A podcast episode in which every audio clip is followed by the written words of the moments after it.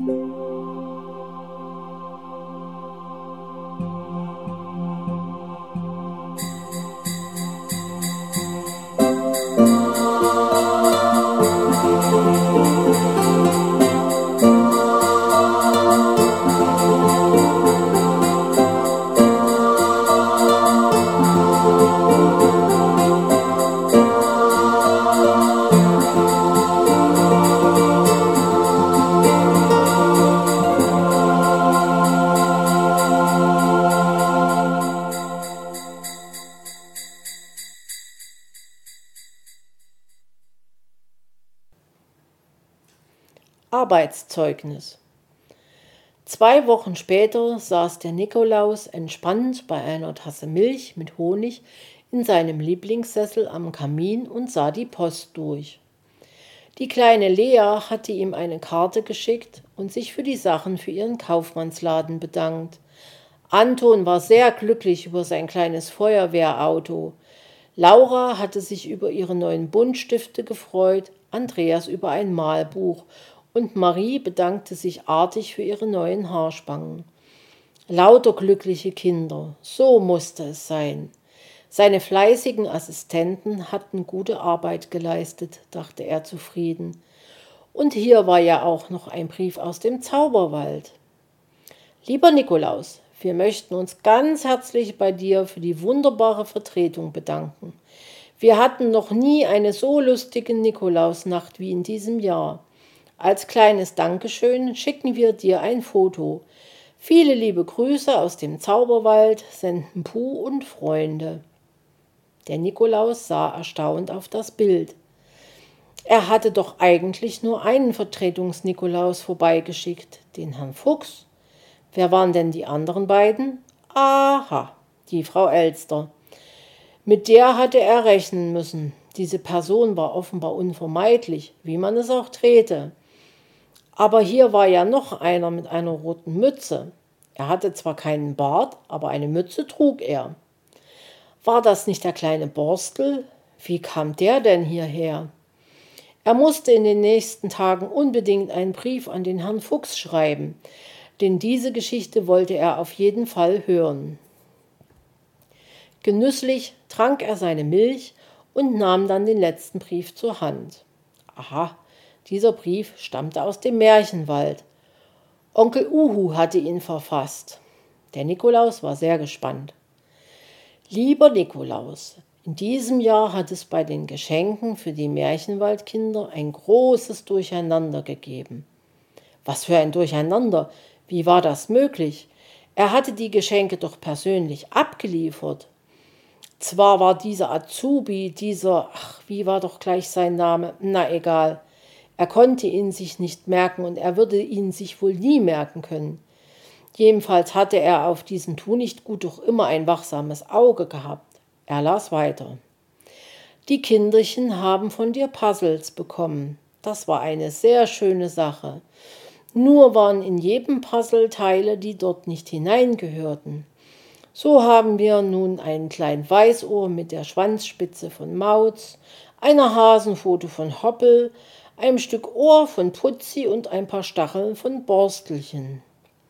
Dem Nikolaus kam ein Gedanke. Wollte nicht sein verflixter Lehrling die heruntergefallenen Puzzles im Handumdrehen wieder sortieren? Goldlöckchen, seufzte er, hol mir mal bitte diesen, ach, du weißt schon, ach, diesen. Dominik, hauchte sie versonnen und ging hinaus. Der Nikolaus schmunzelte es in sich hinein. Er war doch noch nicht zu alt für diese Dinge. Er hatte sich nicht geirrt.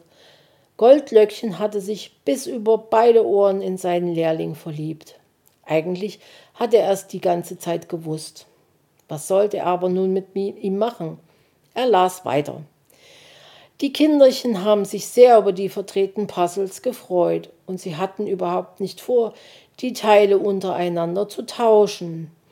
So hat jeder von jedem etwas, haben sie gesagt. Anbei schicke ich dir ein paar Fotos von den lustigen Puzzles.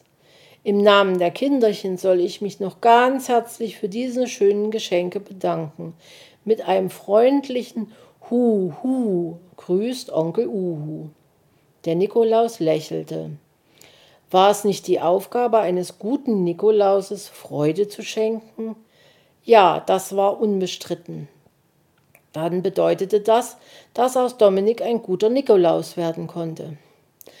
Dominik, komm einmal her, rief er ihn zu sich, sobald er die Tür ins Schloss hatte fallen hören. Was gibt es, Meister? fragte Dominik verzagt und trat mit gesenktem Kopf vor ihn hin. Dominik, du hast die Probezeit bestanden, sagte der Nikolaus und klopfte ihm auf die Schulter. Dominik strahlte vor Freude und Goldlöckchen war seine erste Gratulantin. Sie fiel ihm einfach um den Hals und küsste ihn auf die Wange. Als der Nikolaus das Blitzen in Dominiks Augen sah, wusste er, ja, ja, wer sagt's denn? Um zwei Liebende zu erkennen, bin ich wirklich nicht zu alt.